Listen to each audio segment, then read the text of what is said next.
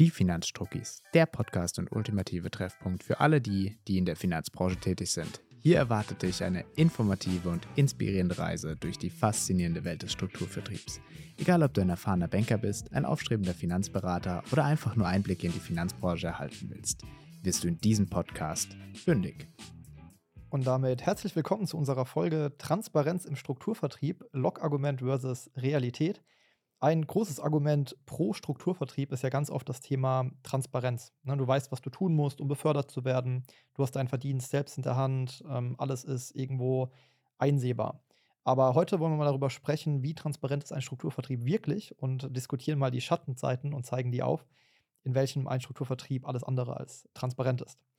Und bevor wir reinstarten, gibt es noch eine ganz kleine Randbemerkung von mir. Denn wir verabschieden uns mit der heutigen Folge in die Sommerpause. Das heißt konkret für euch, es wird keine weiteren Finanzstrucki-Folgen geben im August, keine Angst. Ähm, Im September sind wir schon wieder für euch zurück. Das heißt konkret in der ersten Septemberwoche. Dann geht es wöchentlich ganz normal weiter und haben dann hoffentlich frische neue Themen für euch, sind komplett ausgeruht und ihr könnt euch auf noch mehr Finanzstrucki-Content freuen. Nutzt gerne auch die Zeit, uns da Feedback zu geben, Inhalte, Wünsche etc., Anregungen, was ihr euch noch von den kommenden Folgen erhofft. Ähm, und wir versuchen es dann umzusetzen. Und damit würde ich sagen, starten wir dann auch ins heutige Thema rein. Du hast ja schon ganz gut angeteasert. Und ähm, ja, was würdest du denn sagen, Marc? Wo sind die Strucki-Buden intransparent? Ja, ähm, also damit äh, die wohl letzte Folge vor der, vor der Sommerpause ähm, ist schon so ein bisschen melancholisch, muss ich sagen. Ähm, aber da, da, danke für die Frage. Ähm, für mich ist das Thema Intransparenz ganz, ganz stark im Thema Vergütung. Da, wo man es eigentlich gar nicht erwarten würde. Weil die meisten Strukturvertriebe werben ja genau damit, dass man genau weiß, was muss man tun, um Geld zu verdienen, was muss man tun, um aufzusteigen. Aber das Schlimme ist, dass die meisten Leute im Strukturvertrieb gar nicht verstanden haben, wie intransparent das eigentlich ist. Denn normalerweise würde man ja davon ausgehen, ich weiß haargenau, wenn ich irgendwie einen Abschluss tätige, wenn ich einen Kunden gewinne, wie viel ist dieser Kunde wert? Also wie viel Geld fließt von den Produktgebern, vom Kunden selbst über Honorare zum Beispiel an den Vertrieb. Und, und wie, wie viel, ist es in der Realität dann, wenn du jetzt sagst, normalerweise? Genau, und wie, wie viel bekomme ich davon ab? Normalerweise sollte das so sein. In der Realität ja. ist es so, dass es Einheitensysteme gibt, Volumensysteme mit Volumenfaktoren und Korrekturfaktoren, wo irgendwelche Luftvoluminas genommen werden, wo irgendwelche gewissen Monatsbeiträge Einheiten geben und dann umgerechnet wird, wie viel man in seiner einzelnen Stufe im Karriereplan dann wirklich bekommt. Das heißt, erstmal weiß man schon, wenn man ein gewisses Produkt zum Beispiel platziert, wie viel man dafür bekommt. Aber eine Frage, die sich ganz, ganz viele nicht gestellt haben, ist, wie viel fließt eigentlich oben rein? Und mhm. als ich die Frage mal in meinem letzten Vertrieb gestellt habe, war die Antwort, das geht dich nichts an.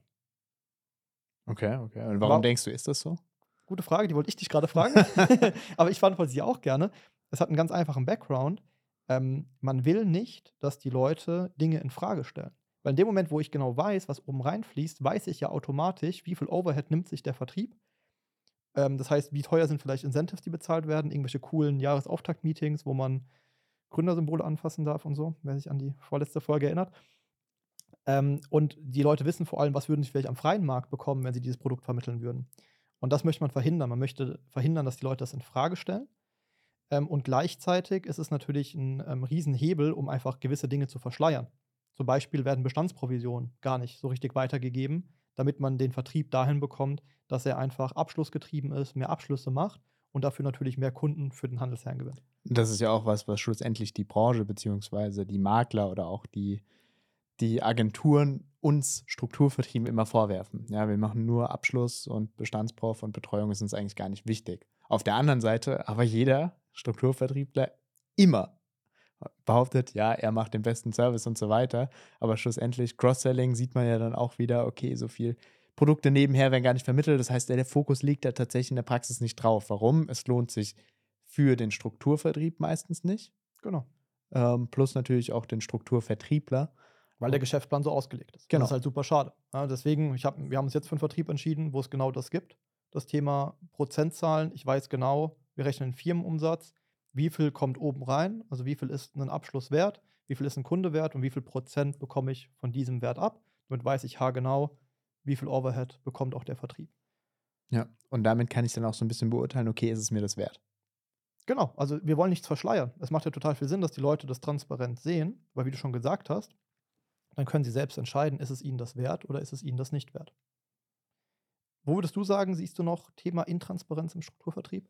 Ja, ähm, damit so ein bisschen einhergehend natürlich auch das Thema Produktempfehlung. Ne? Wir haben ja schon gesagt, irgendwie, wir sind ein einzigartiger Markt, ist häufig so das Argument äh, bei bestimmten Rechnern und so weiter. Wir haben hier super gute Produktempfehlungen. Aber da muss man sich natürlich auch die Frage stellen: einmal, wie hängt es vielleicht auch zusammen mit dem Thema Vergütung? Wenn ich jetzt irgendwie Umrechnungsvariationen habe, wie auch immer, fallen vielleicht, wenn ich eine, nicht eine prozentuale Beteiligung mache, sondern irgendwie eine absolute Ausschüttungsquote habe, fallen manche Produktpartner schon raus. Weil sie zu wenig ausschütten, dass sich das lohnt. Gegebenenfalls, genau. Hm, Muss nicht zwingend so sein. Aber ich finde es cool, wenn du es selbst in der Hand hast. Ne? Natürlich wirst du es nie verhindern können, dass der eine Vertriebspartner dann vielleicht trotzdem sagt, naja, ich mache die, die mehr ausschütten, weil es für meinen Geldbeutel besser. Das wirst du nie verhindern können. Aber grundsätzlich haben wir natürlich irgendwo alle Werte, für die wir stehen. Und ja. da sollte dann auch das Kundenwohl ganz oben stehen. Das heißt, du würdest sagen, dass die Produktempfehlungslisten im Vertrieb, die ja oft beworben werden mit, hey, wenn du bei uns im Vertrieb bist, wenn du diesen Overhead abgibst, dann hast du coole Produktempfehlungen, dass die nicht wirklich transparent sind.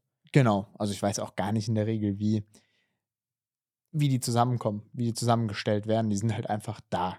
Ne? Ich sehe in meinem Rechner, sehe ich irgendwie ein bestimmtes Portfolio, da ist dann die Produktempfehlungsliste schon mit, mit drauf. Ich sehe manche Tarife zum Beispiel vielleicht auch gar nicht. Äh, in der Regel heißt es dann in der Praxis, naja, irgendwie hier ab Position X kannst du eben an diesen Produktempfehlungen, da kommst du in ein Team rein, ähm, dann kannst du die mitgestalten. Jetzt müssen wir uns in der Praxis natürlich auch wieder die Frage stellen, äh, wie sinnvoll ist es? Ist es wirklich die Aufgabe von jemandem, der ein Team von 500 Leuten hat, sich um Produktempfehlungen zu kümmern? Wahrscheinlich weniger, weil er weniger am Kunden sitzt und nicht so die Erfahrung hat. Genau, also er hat nicht die Erfahrung aus der Praxis, hat sich vielleicht auch schon lange nicht mehr mit der Thematik da auseinandergesetzt, weil er natürlich, und das, das ist auch gar nicht abwertend gemeint, ganz andere Themen hat. Definitiv, aber bei, also bei mir war es so im, im alten Vertrieb, da war das dann immer so eine Blackbox und die hatte aber auch einen sehr positiven Effekt. Also ich meine, die Strukturvertriebe machen das ja nicht, weil sie, weil sie doof sind, sondern es hat ja immer einen Effekt der Intransparenz, weil es macht so ein bisschen ein Mysterium draus. Es ist so, boah, die große Blackbox, das ist super kompliziert, diese Produktauswahl. Ich kann mich darauf verlassen, weil ich habe ja eine Identifikation mit dem Vertrieb, ein bisschen sektenartiges Verhalten. Das sind voll die Profis, die wissen das genau, ich stelle das gar nicht in Frage. Und das hat schon einen großen Effekt. Ähm, der große Nachteil ist halt dabei, dass man zum Schluss eigentlich gar nicht weiß, wie sind sie entstanden und gibt es vielleicht am Markt nicht sogar bessere Produkte, die aber der Vertrieb vielleicht gar nicht freigegeben hat, weil sie arbeiten mit dem Produktgeber gar nicht zusammen. Ja, das haben wir häufig auch gerade bei Strukturvertrieben, die irgendwie gebunden sind, das heißt Mehrfachagenten oder halt nicht, dass du da die Thematik hast, okay, es gibt viele gute Versicherer da draußen beispielsweise, die nur mit Maklern zusammenarbeiten. So, dann ja. hast du da schon mal wieder eine Reglementierung quasi. De definitiv. Und dann um, muss ich ähm. mir natürlich ausdenken, als Strukturvertrieb oder als Handelsherr, warum ich diesen Ne, wollen wir gar nicht haben bei uns. Ja, der, der ist schlecht, der ist noch gar nicht so approved am Markt. Und so gibt es dann viele Argumente, warum Leute, warum eben diese Empfehlungslisten super toll sind. Aber ich finde es schade. Ich finde es super wichtig, dass Empfehlungslisten nachvollziehbar sind, dass man weiß, anhand welcher Kriterien eben diese Listen auch erstellt wurden ähm, und warum man sich darauf verlassen kann. Weil es muss die ja geben im Vertrieb, weil deswegen gebe ich ein Overhead ab. Es macht ja Sinn, die Schwarmintelligenz zu nutzen. Es macht total viel Sinn, Produktempfehlungen zu haben, weil sonst könnte ich ja wirklich einfach Makler sein. Ähm, aber es muss eben nachvollziehbar sein. Das ist es leider oft nicht. Und dass diese Empfehlungslisten nicht beschränkt sind auf den Lebenbereich, wie wir vorhin gesagt haben abschlussgetrieben, sondern halt auch irgendwie im Sachbereich da sein sollten und halt mehr als, naja, nimm Tarif XY, der ist so gut, der passt eigentlich immer, ist auch relativ günstig. Genau, Weil, für mich ist aber auch mehr als eine Empfehlungsliste, ist fast eher ein Leitfaden, richtig. dass man weiß, vor allem den jungen Vermittlern, die ja vielleicht sogar branchenfremd kommen, dass man denen was an die Hand gibt, dass sie wissen, hey, wenn ich das vermittle, kann ich nichts falsch machen. Ja. Aber kann weniger falsch machen. Weniger falsch machen, aber auch zum Beispiel die Expertise, wenn mal ein neuer Anbieter an den Markt kommt, zu sagen, okay, ich check den mal. Vielleicht ist er noch nicht auf der Produktempfehlungsliste, aber ich habe zumindest den Leitfaden, wie ich so ein Produkt auseinandernehmen kann für mich und kann gucken, okay, wenn die Sachen erfüllt sind, kann ich damit nichts falsch machen. Genau. Und kann für den Kunden vielleicht schon mal was einsparen, bevor es offiziell auf der Empfehlungsliste landet. Richtig. Und ähm, an der Stelle auch an, an, an alle Hörer, ähm, hinterfragt gerne mal, wenn ihr solche Empfehlungslisten habt, diese Empfehlungslisten. Weil ich habe es teilweise zu spät getan. Ja, ich habe dann, muss dann Portfolios umstellen bei Kunden, weil ich habe da teilweise irgendwelche Dachfonds vermittelt mit 2,4% laufenden Kosten. Und jeder, der sich so ein bisschen mit, ähm, sage ich mal, äh, Finanzwirtschaft beschäftigt hat oder generell Studien dazu, ähm, und generell ums Thema Investment und Wertpapiere wird wissen, dass irgendwie passives Investment kostengünstig langfristig oftmals sinnvoller ist wie teuer. Aber wenn das halt geil promoted wird im Vertrieb, dann verkaufst du halt das, was irgendwie promoted wird und das, was auf der Empfehlungsliste steht, ohne wirklich zu wissen, ob es gut ist. Ja, und historisch gesehen kommst du dann meistens auch schlecht wieder raus als Vertrieb. Das heißt, du bist da so ein bisschen festgefahren. Und wenn wir dann das ganze Thema, ne, wir sind ja sehr viel passiv unterwegs, das heißt, was ist so das größte Argument bei passiv versus aktiv neben den hohen laufenden Kosten? Genau, der, ja. der Ausgabeaufschlag. Thematik hier ist natürlich, wenn ich jetzt Depotgeschäft auch noch anbiete und dann ETFs machen will, dann habe ich schnell hier ein Problem, okay, ich verdiene als Vertrieb gar nichts mehr. Genau, das ist immer ein Verdienstthema, ja. Ähm, das heißt, ich kann nicht in der Depotseite sagen, hier ist aktiv super und dann gehe ich aber in den Policen und sage, weil da macht es nichts aus, da gibt es keinen Ausgabeaufschlag in der Regel, da würde ich dann ETFs empfehlen. Ja, das machen ja manche, das ist ja total. Äh, Genau, ja. es ist kompletter Nonsens, aber auch das hinterfragt komischerweise die wenigsten. Ja. Dann sagt man natürlich immer, aktiv ist halt super auf die Kurzfristigkeit, aber dass man Aktieninvestments auf Kurzfristigkeit nie tätigen sollte, sollte auch jedem bewusst sein, hoffe ich. Deswegen anderes Thema, da geht es jetzt auch schon zu weit. Genau, also ich glaube, das, das dritte Thema und das letzte und wichtigste Thema ist dann auch das Thema Vertriebspartnervertrag, ähm, was an sich erstmal transparent ist, weil es jetzt ein Vertrag, den kann jeder lesen. Aber die große Herausforderung ist ja, dass ganz viele es gar nicht tun. Genau, ich würde sagen, der Umgang damit ist so das Thema. Naja, Also der halt- intransparente Umgang, ja, finde Genau, ich gut. genau. Ja. Also ne, meistens ist es so, man fängt an und, ah ja, übrigens muss hier noch Formalien das Ganze mal unterschreiben und so weiter. Theoretisch kannst du es durchlesen, die meisten sagen es aber so, hey, da brauche ich noch eine Unterschrift und dann ist es abgehakt. Wenn du Glück hast, kriegst du das Ding in zwei, zwei Wochen vorher, liest aber trotzdem nicht. Ja. Äh, ich vergleiche das immer ganz gerne mit Immobilien. Ähm, da ist in Deutschland so, der Notar muss es mir nochmal vorlesen. Ich erlebe das, ich bin relativ häufig beim Notar mit meinen Kunden. Ähm, ganz häufig in der Praxis, naja, das ist das erste Mal, wo die das Ding lesen. Ich habe denen angeboten, dass wir im Vorfeld eine Kaufvertragsbesprechung ähm, eine Besprechung machen. Die meisten sagen, ah, keine, keine Zeit oder so, ich lese das so irgendwie durch. Wenn ich Fragen habe, komme ich, es kommen nie Fragen. Und äh, dann kommen sie halt beim Notar. Der Notar, die Notarin kann es dann super gut erklären und so weiter. Ich könnte es auch erklären, das ist nicht das Problem, aber die meisten machen es halt einfach Ja, nicht. das ist ja auch wichtig bei einer Immobilie, weil es ja eine große Entscheidung ist. Aber so ein Ja. VP-Vertrag ist ja auch eine große Entscheidung. Ich will da meine Zukunft drauf aufbauen, ein zweites Standbein, hauptberuflich irgendwann, will, mein, will Unternehmer werden, will mir ein Unternehmen aufbauen. Anhand dieses Vertrages. Weil dieser Vertrag, das hatten wir schon mal besprochen, regelt ja erstmal alles. Es regelt meinen Verdienst, es regelt meine Pflichten, meine Rechte und so weiter. Und ähm, ganz oft wissen die Leute gar nicht, dass sie eine Kündigungsfrist haben oder wie hoch die ist. Da stehen teilweise 24 Monate zum Jahresende drin. Das sind 36 Monate in der Spitze, die ich einfach mal Kündigungsfrist habe. Da bin ich ja der krasse freie Unternehmer, wenn ich drei Jahre lang gebunden bin an meinen Vertrag. Also deswegen ist es super, super wichtig, sich damit zu beschäftigen. Aber ganz viele Vertriebe gehen damit extrem intransparent um. Und leider, leider sind viele da auch zu gutgläubig, ne, aufgrund des sektenartigen Verhaltens auch, unterschreiben einfach. Wird ja schon funktionieren und dann kommt auch häufig das Argument, naja, was interessiert es mich? Ich verdiene doch gutes Geld, ob ich da, ne, so Ja, genau. irgendwelche Ausreden in Anführungszeichen, warum es ja gar kein Problem ist, dass man da an der Stelle so intransparent ist. Gleiches gilt auch für Kunden. Ne? Wir bewerben das ja, sage ich jetzt einfach mal, relativ groß. Für uns ist das ein Riesenthema. Ja, der Kunde gehört gar nicht dir.